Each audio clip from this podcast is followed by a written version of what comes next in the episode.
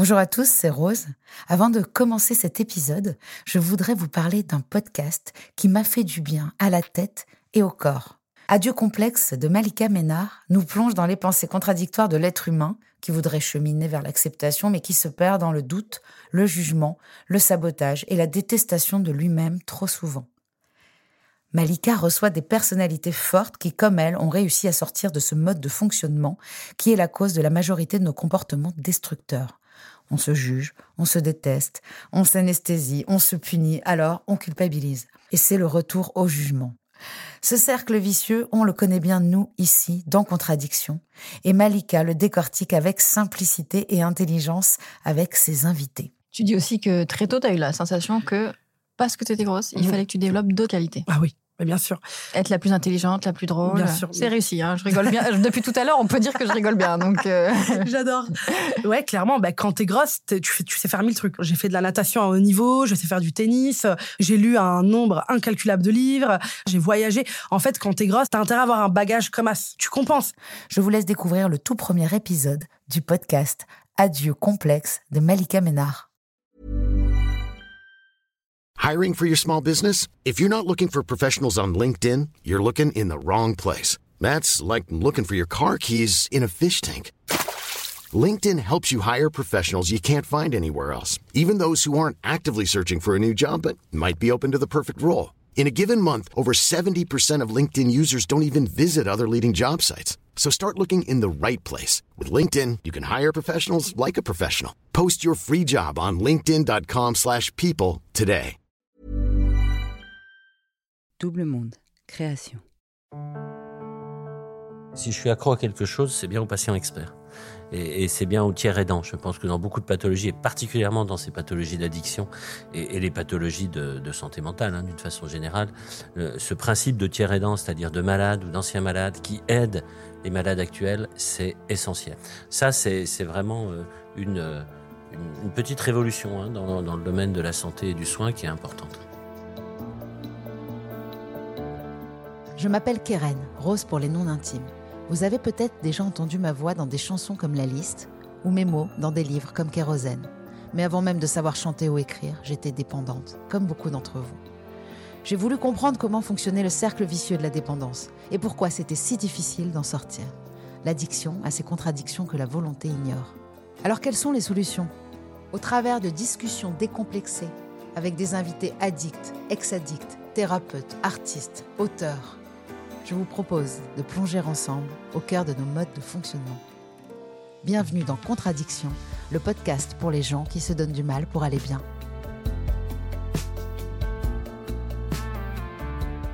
Et pour ne pas en manquer une ligne, rendez-vous sur les réseaux sociaux de Rose, de Double Monde et sur le compte Instagram Contradiction Podcast.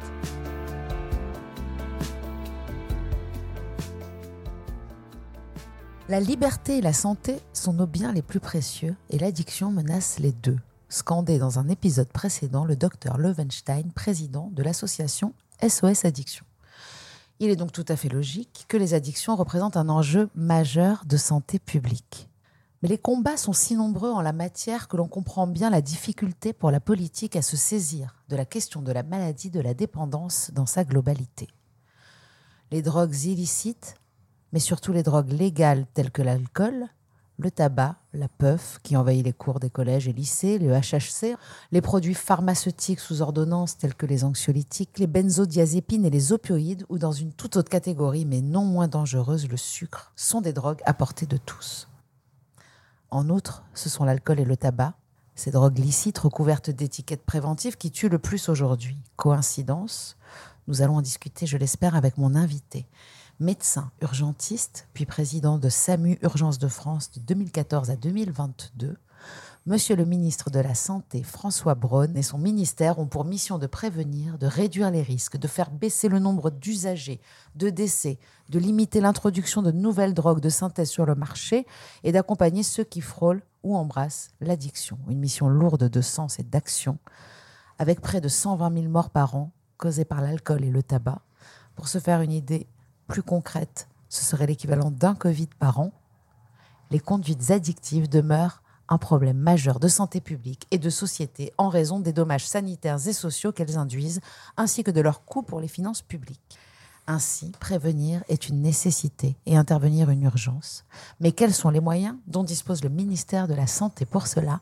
Merci de nous accueillir justement au ministère de la Santé et de la Prévention ce jeudi 8 juin, journée nationale de l'anniversaire de mon fils. Bonjour Monsieur le ministre. Bonjour, bienvenue et bon anniversaire Ah ben, pour merci votre fils. à Solal. Je suis ravie d'être ici. Déjà, je me sens euh, extrêmement intimidée. Je suis très fière d'être devant vous.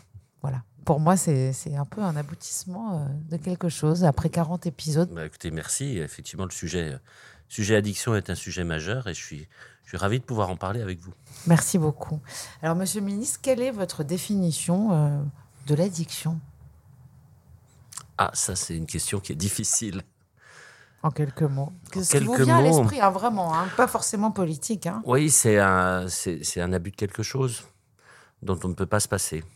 Voilà, je crois que c'est c'est ce qui me vient, c'est ce qui me vient présent à l'esprit. Et, et vous avez raison quand vous décrivez euh, plein de choses comme l'addiction. Le sucre, effectivement, peut être une addiction. Tout peut être une addiction dès lors qu'on n'arrive plus à s'en passer.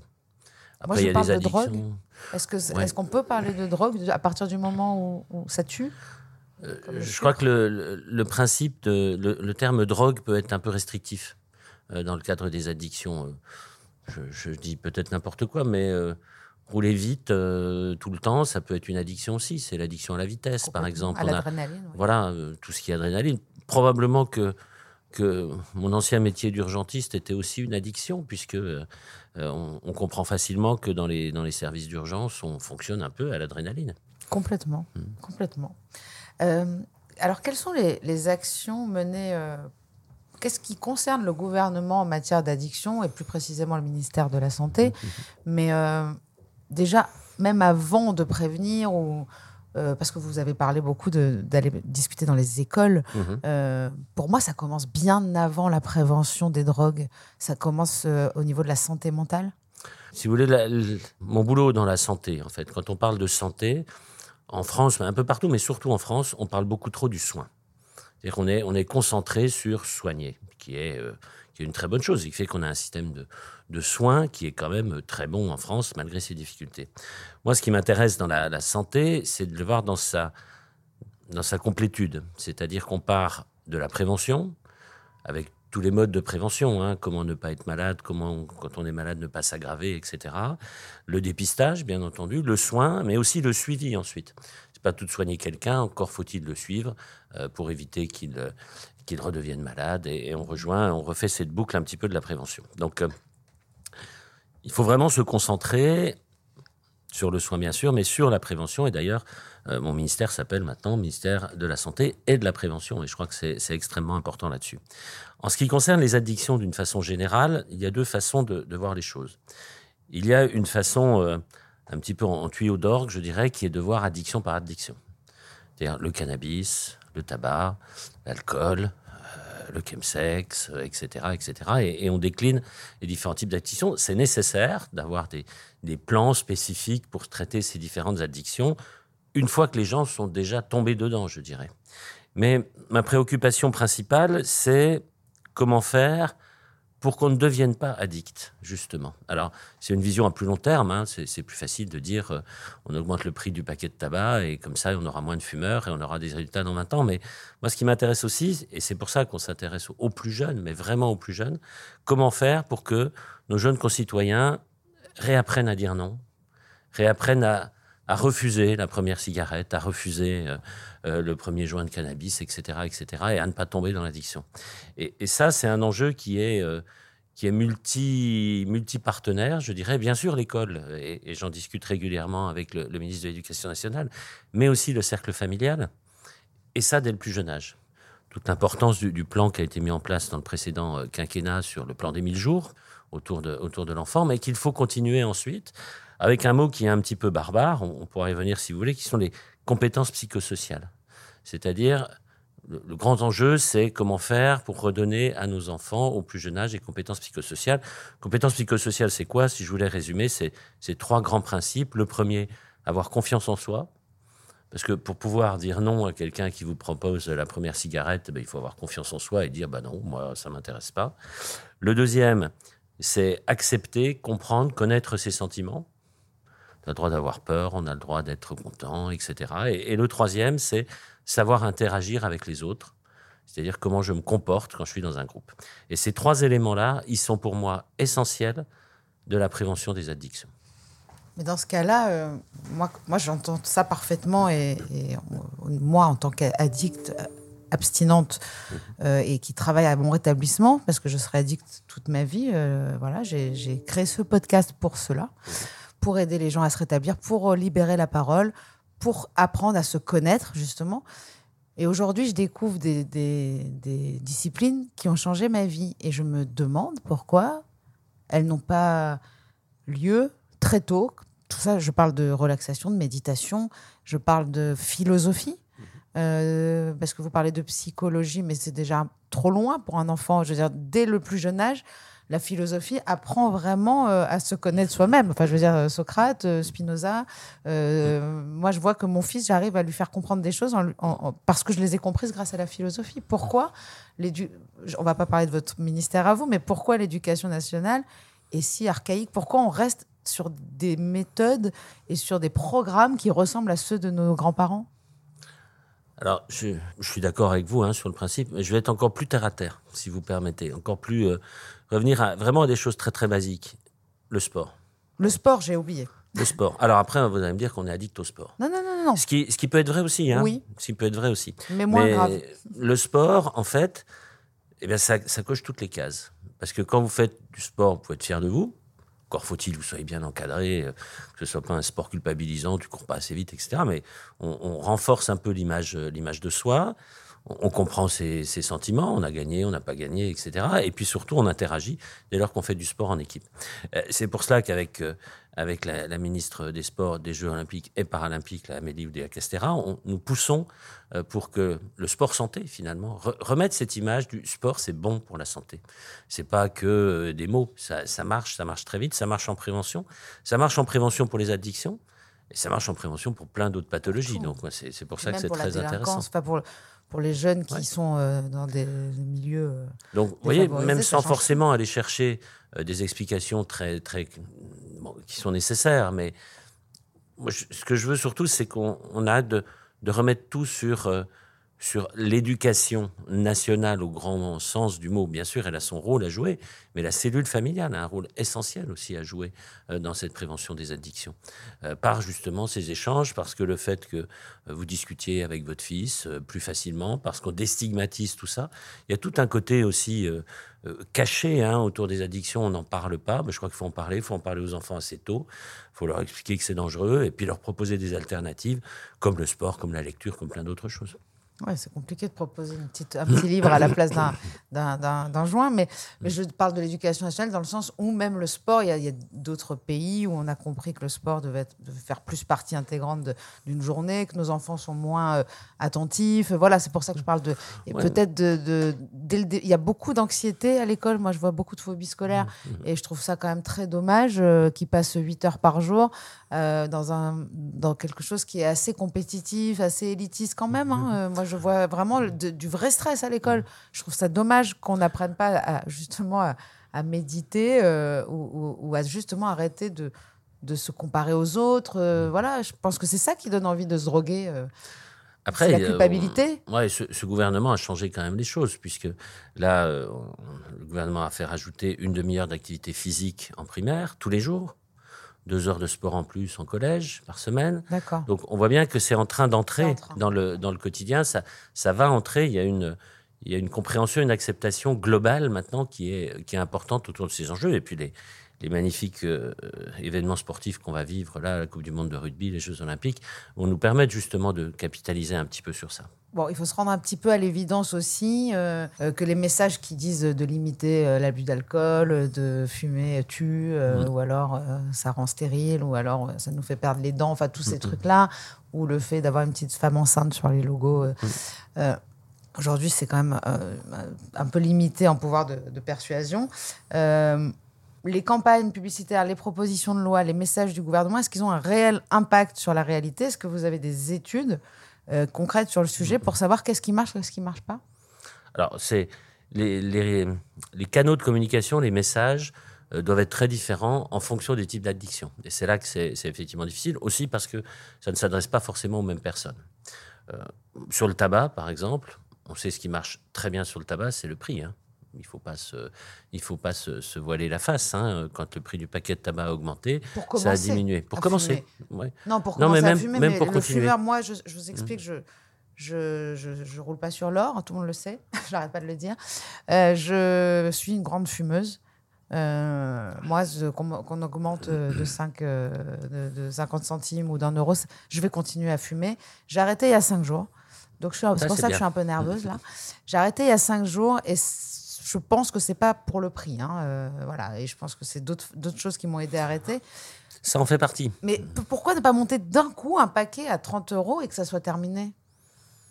Alors déjà, c'est pas sûr que ce soit terminé parce que là, pour le coup, Je pense que ça fout un il y a coup. une réflexion, euh, il y a une réflexion globale qui dit qu'il y a un développement majeur de la contrebande avec des paquets beaucoup moins chers, de la vente transfrontalière, etc. Donc on voit bien que c'est un problème qui est plus global. global.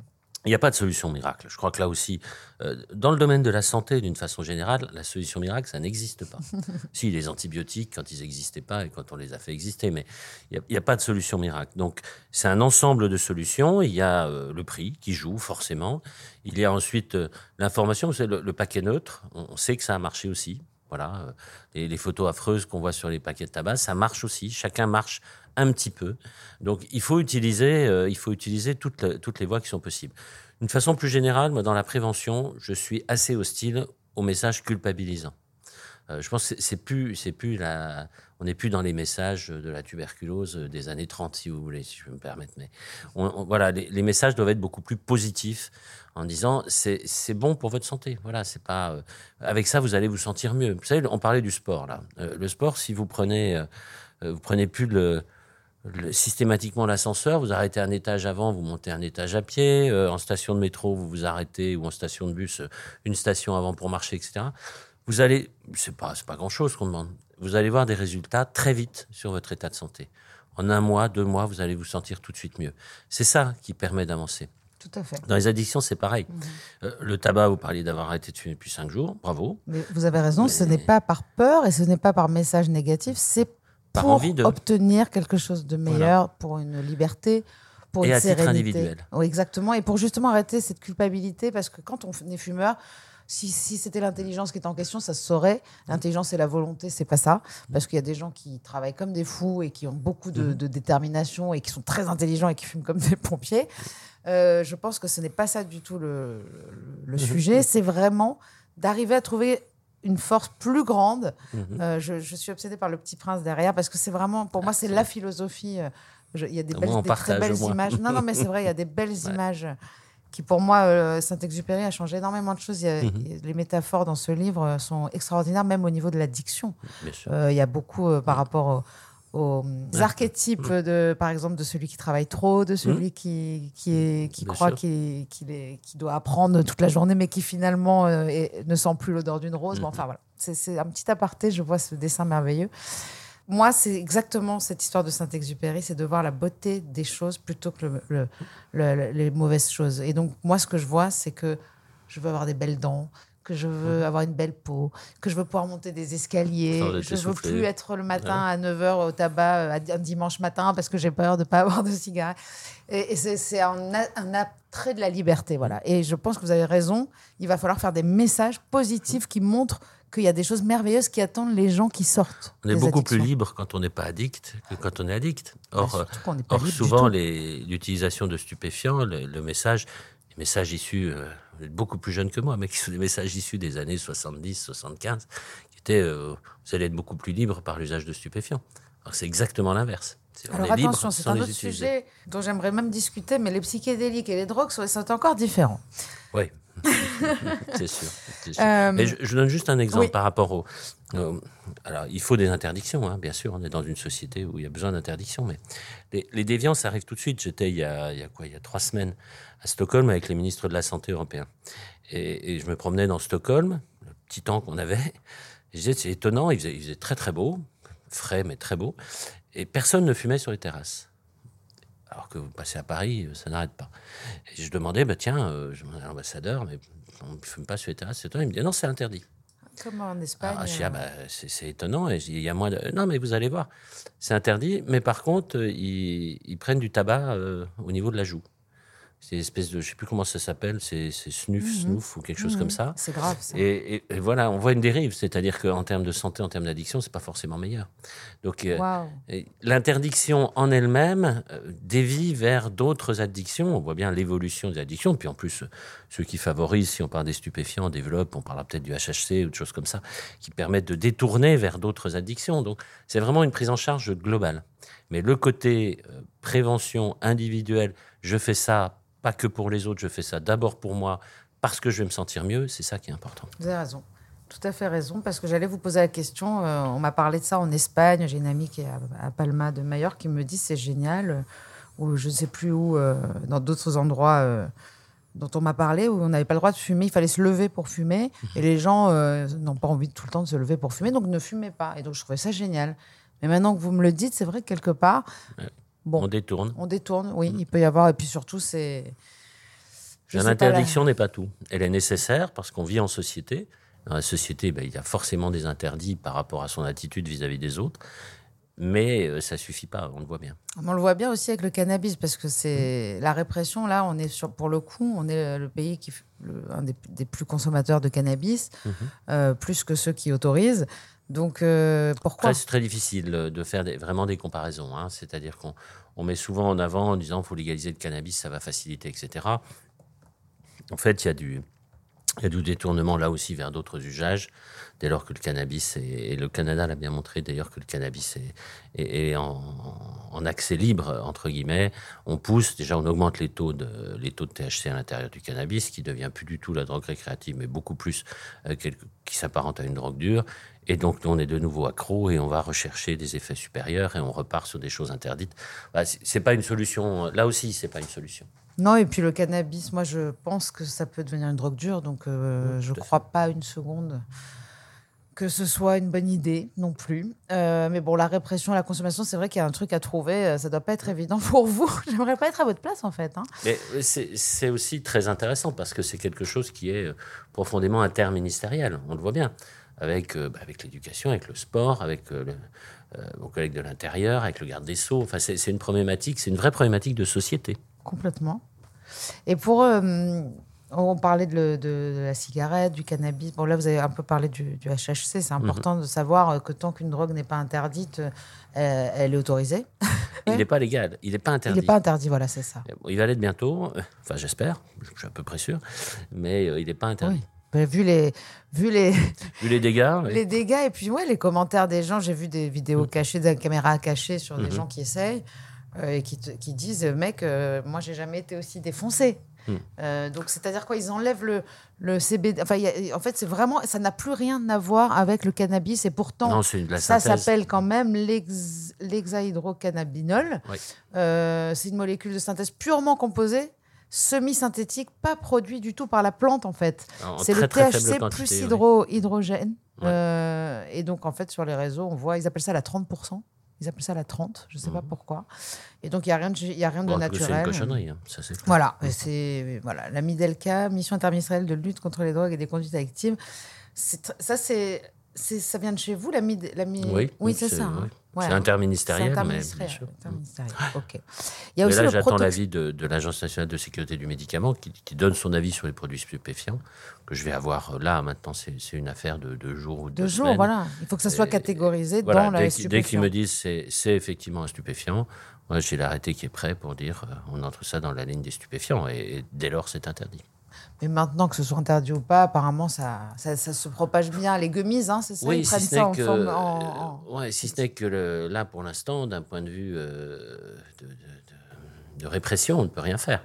C'est pas identifié comme stupéfiant. Ouais, ouais, complètement. Après, euh, ça, ça tombe sous le coup du trafic de stupéfiants. Et, et- et pour les, les, les bombes de chantilly, on fait quoi alors si c'est pas... Alors ça, c'est le protoxyde d'azote, hein, un gaz oui. qui, qui, qui est très dangereux. Les Alors c'est un gaz. euh, euh, des capsules, euh, c'est un gaz hilarant, mais très, très dangereux. Alors, le protoxyde d'azote, c'est un gaz que je connais très très bien parce qu'il est très largement utilisé à l'hôpital.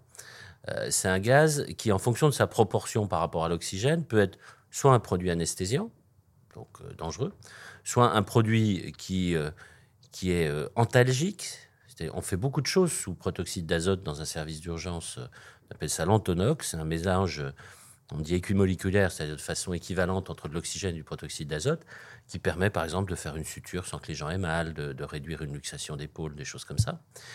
Si on, on- on baisse encore sa concentration, on est le gaz hilarant classique.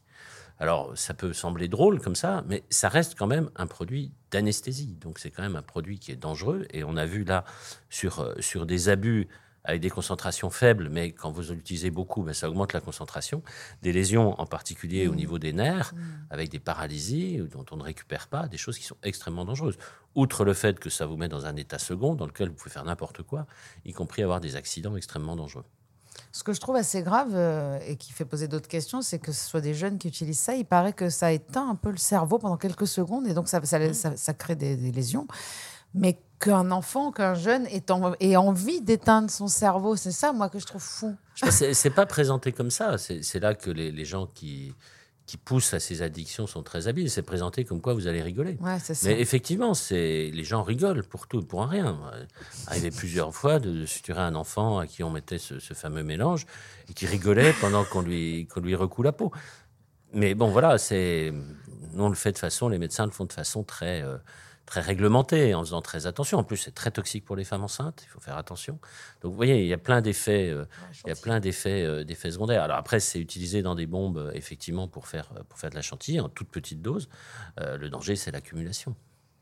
Ouais, Parce que est-ce qu'il y a une rupture de stock de chantilly? Est-ce qu'on s'est aperçu de ça depuis? Parce que j'ai vu qu'il y avait d'autres drogues comme ça où soudainement, euh, par exemple, euh, les mélanges que font les jeunes là pour faire la, la- la purple, comment ça s'appelle la line, line purple, il y c'est a des mélanges de, trucs, euh. codéine et d'une certaine boisson.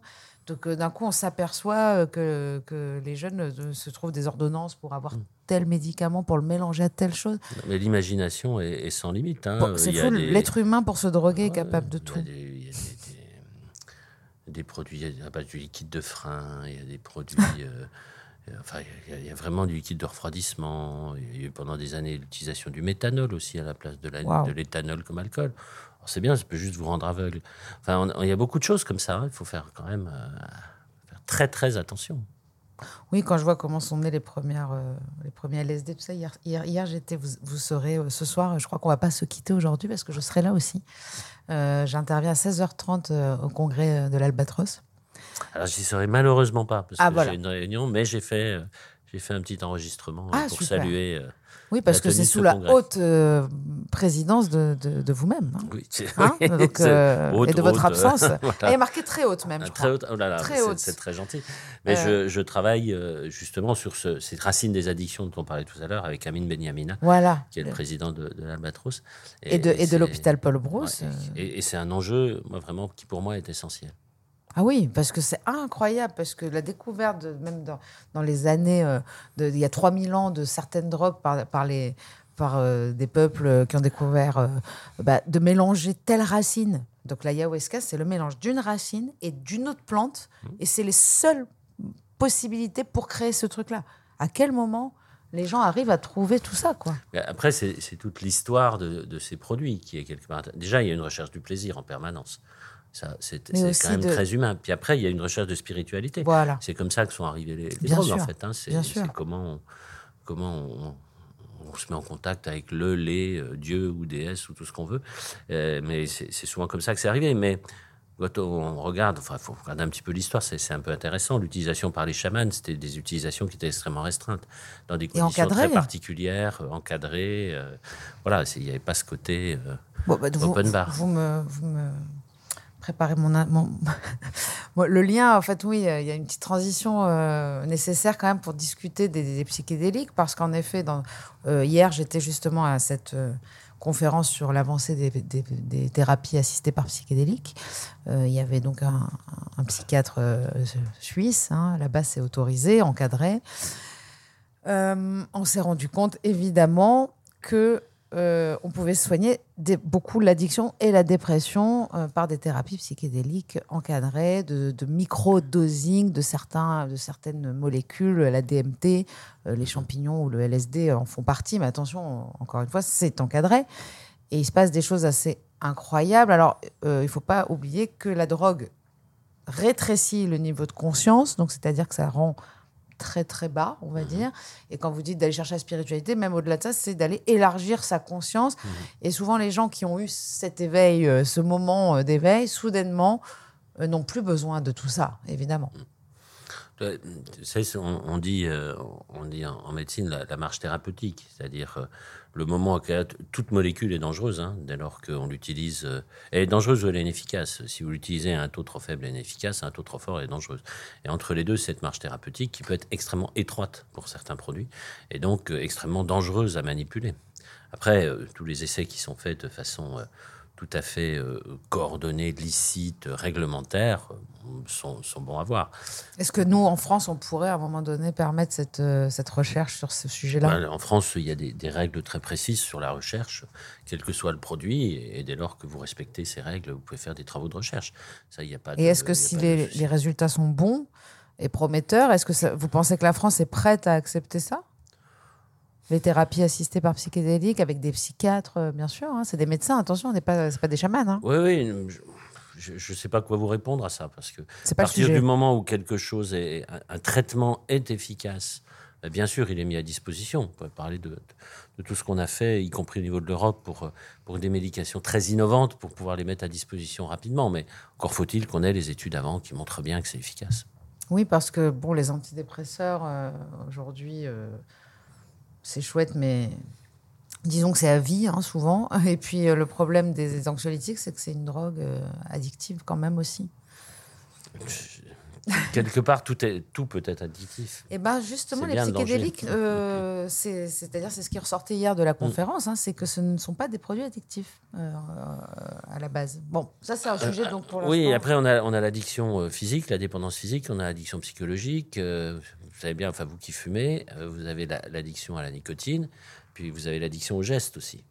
complètement. Et il faut se débarrasser des deux. Oui, oui, mais n'est pas c'est- facile. Et, le fait. geste n'est pas quelque chose qu'on intègre forcément. Tout à fait. Euh, Est-ce que, d'après vous, le regard de la société sur cette maladie de la dépendance est juste? Est-ce que déjà, est-ce que quand vous faites des campagnes ou quand vous, parlez de, des addictions, vous mettez bien en avant que ce soit une maladie et que le regard de la société puisse être un peu plus indulgent euh, et moins culpabilisant parce qu'on a l'impression quand même souvent que, que la majeure partie des gens pensent que c'est une question de volonté ou que c'est un ivrogne ou que c'est quelqu'un qui fait rien de sa vie et tout ça.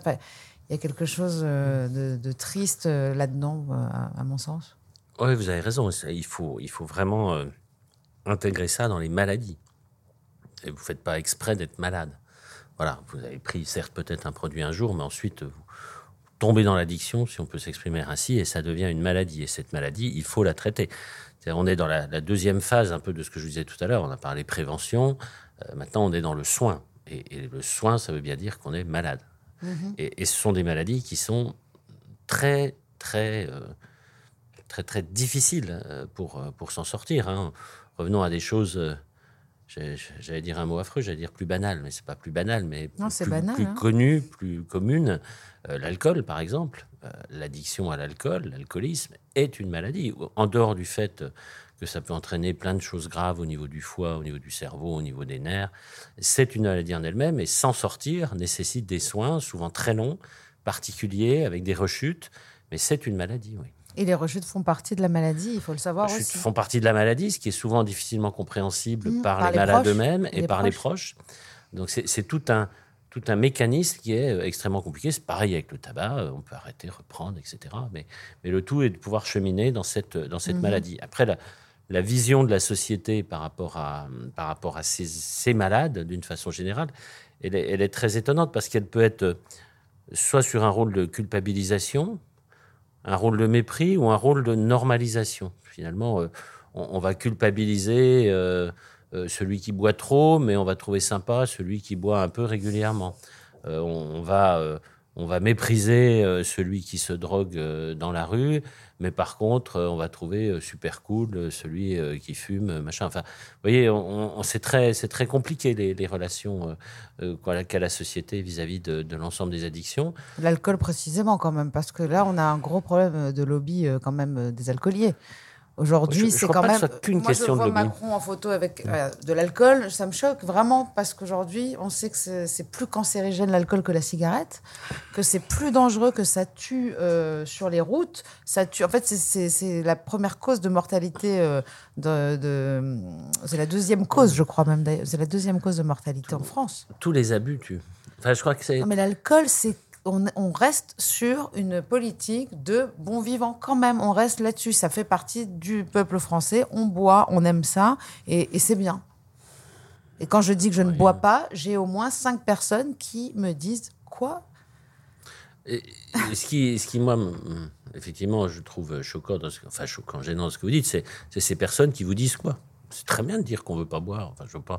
En quoi on va culpabiliser quelqu'un qui je ne boit jure, pas? Je vous jure. Ouais, bon, alors là, on a du boulot aussi à faire. Mais et les pubs, moi, j'amène mon fils euh, ce matin. Bon, il est grand, mais je l'ai amené parce qu'il devait rendre ses livres. Je ne vais pas raconter ma vie non plus. Mais c'était très lourd. Ça, c'est pas normal aussi. Est-ce qu'on peut en parler du poids des, des cartables Donc, j'amène mon fils.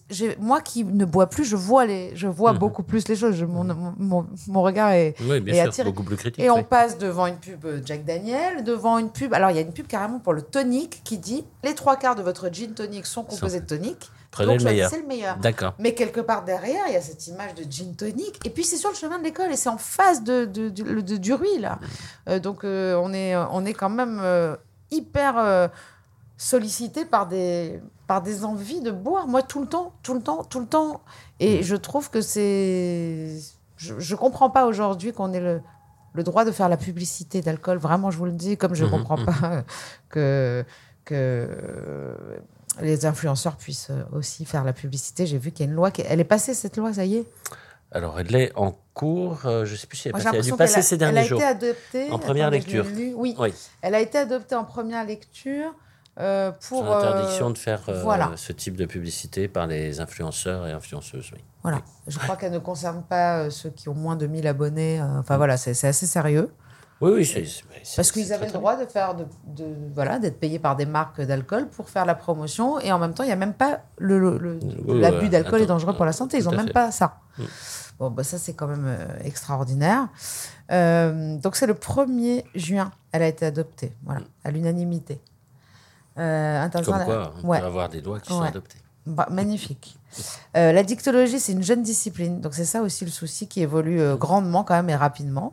Euh, et il y a énormément de choses qui sont faites dans le champ thérapeutique, la montée en puissance des patients experts, Oui. euh, et en- encore de nombreuses euh, réunions de concertation pluridisciplinaires. Mm, mm. Euh, Qu'est-ce que vous en pensez? Parce que Je pense vraiment que ça, en fait, il faut que ça soit pluridisciplinaire, Mm. non? Alors, si je suis accro à quelque chose, c'est bien aux patients experts. Et, et c'est bien aux tiers aidants. Je pense que dans beaucoup de pathologies, et particulièrement dans ces pathologies d'addiction et, et les pathologies de, de santé mentale, hein, d'une façon générale, euh, ce principe de tiers aidant, c'est-à-dire de malades ou d'anciens malades qui aident les malades actuels, c'est essentiel. De père aidant. De père aidant, oui. Père aidant, tiers aidant, enfin tout ce qu'on peut mettre autour de père, Il y ça. a cette notion quand même d'être euh, d'être aidé par quelqu'un qui est comme vous. Oui, c'est ça. C'est, c'est- mais c'est, vraiment exactement ça. Et, et j'ai pu, euh, j'ai pu visiter des, des organisations euh, qui, qui sont basées sur ce principe et qui sont très efficaces. Alors c'est très, très chronophage, c'est du temps, mais euh, on voit que les résultats sont là. Et même les psychiatres me disent, euh, oui, ça marche. On a moins d'hospitalisation, on a plus de guérison. Et, ça, je crois que c'est vraiment, euh, c'est vraiment essentiel. C'est un vrai changement hein, dans la prise en charge de ces patients. Un vrai changement aussi dans la, dans la médecine qui de plus en plus accepte que les patients aient leur mot à dire et que les patients participent à leurs propres soins déjà et ensuite que des patients ayant eu la même pathologie, j'aime bien appeler ça les, les soignés, euh, participent eux-mêmes aux soins des autres. Ça, c'est vraiment euh, une, euh, une, une petite révolution hein, dans, dans le domaine de la santé et du soin qui est importante. Alors, Je tiens à préciser que, en effet, moi, j'invite beaucoup de, Mm. de gens qui, qui ont réussi euh, à s'en sortir grâce euh, au mouvement des alcooliques anonymes, des narcotiques le anonymes. principe. Euh, on n'a pas parlé du jeu, mais il y a aussi euh, beaucoup de choses Ça, c'est une, une addiction dangereuse. Mm. C'est- Oui, le jeu, c'est en France, c'est quelque chose. Euh, J'aimerais vraiment qu'on puisse, euh, que, que- que la société, encore une fois, par rapport au fait déjà qu'elle sache que c'est une maladie, mais qu'elle comprenne aussi que les groupes d'alcooliques anonymes ne sont pas des salles de shoot. Euh, c'est important qu'on comprenne que c'est des gens qui se rétablissent et que ça fonctionne mieux que toute cure.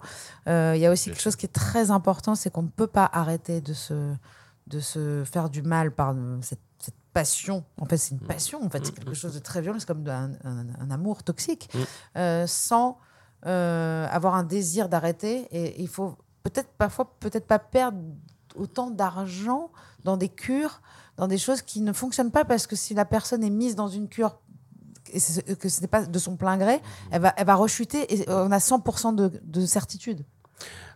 C'est- Vous mettez le doigt sur, euh, sur quelque chose qui est aussi très très important, c'est que euh, la médecine est de plus en plus euh, individuelle euh, dans sa et ça on, le comprend maintenant, c'est-à-dire que il n'y a pas de traitement là non plus de miracle pour tout le monde le même. Alors on a des pathologies sur lesquelles on sait qu'il faut donner, mais mais de plus en plus c'est une médecine qui est adaptée à chaque cas. Et, et ça c'est très important dans le cas des addictions. Il n'y a pas une seule façon de traiter les addictions, ni même des addictions, par exemple l'alcoolisme. Il n'y a pas qu'une façon de traiter l'alcoolisme. Ça va beaucoup dépendre de la personne qui est en face de vous et de ce qu'elle est prête à faire, de quel rythme elle va prendre. C'est très, très individuel, ces prises en charge. Mais de toute façon, il n'y a pas une solution. Il faut savoir qu'il faut être entouré à 360 degrés. C'est le docteur Carilla qui, Mm, mm. qui est un, un des psychiatres de- des professeurs de l'hôpital Paul Bros, euh, sous la direction de Amine Benyamina, euh, qui le dit. Et les groupes de- des alcooliques anonymes, pour cette addiction-là, en font partie. C'est-à-dire qu'il faut absolument être aidé par des gens qui ont déjà connu ça. L'identification fonctionne. Et souvent bien mieux que des cures, en fait. Et, et vous voyez, là, c'est et typiquement mon gratuit. travail. Et c'est gratuit. Et, et mon travail, c'est de mettre à disposition Mm. des soignants l'ensemble de ces outils. Voilà. Si on revient un peu plus sur le, le travail au niveau de, de ce bureau, c'est de, de permettre justement euh, ce menu dans lequel euh, les, les soignants vont pouvoir piocher pour euh, les personnes qui sont, euh, qui sont en difficulté. Le cas de la santé mentale, c'est le cas de ce qu'on a mis en place avec euh, mon soutien psy, avec euh, les maisons des adolescents, avec toutes ces structures maintenant qui sont construites et qui permettent euh, de prendre en charge les difficultés de santé mentale et dedans les addictions qui sont considérées comme un problème de santé mentale aussi.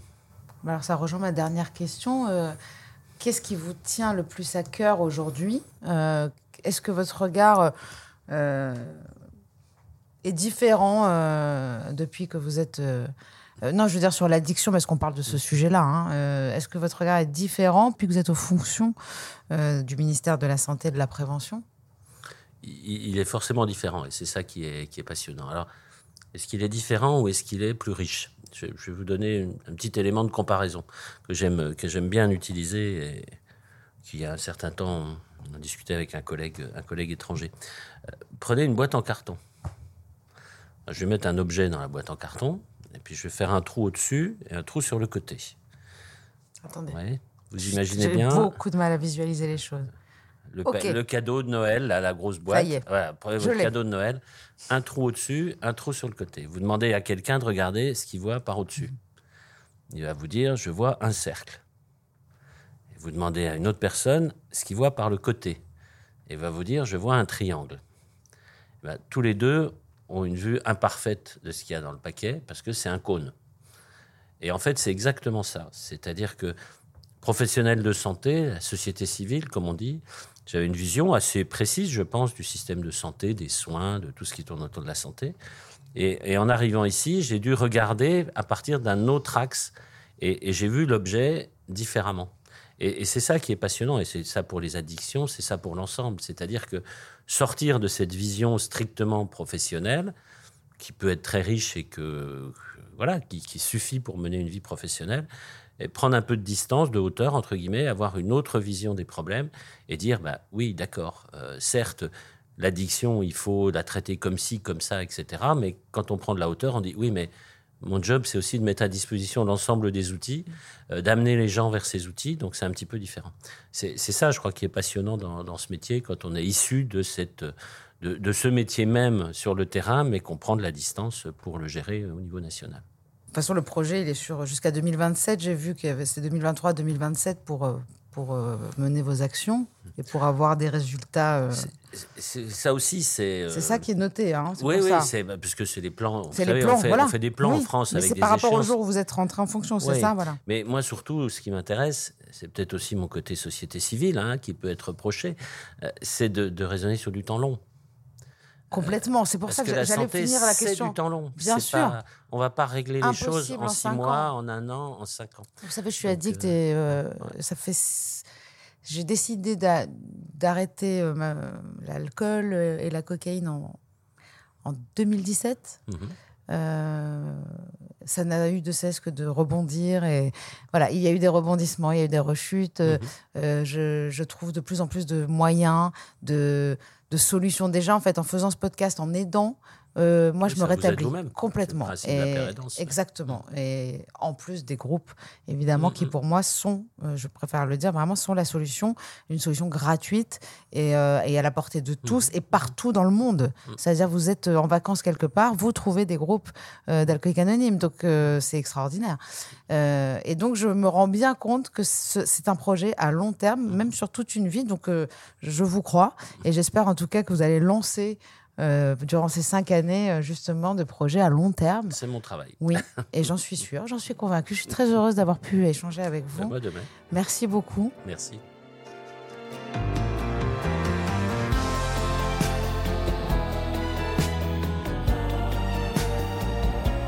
Rendez-vous chaque semaine sur toutes vos plateformes de podcast préférées. Et en attendant, on se parle sur les réseaux sociaux de Rose, de Doublement de Création et sur le compte Instagram Contradiction Podcast.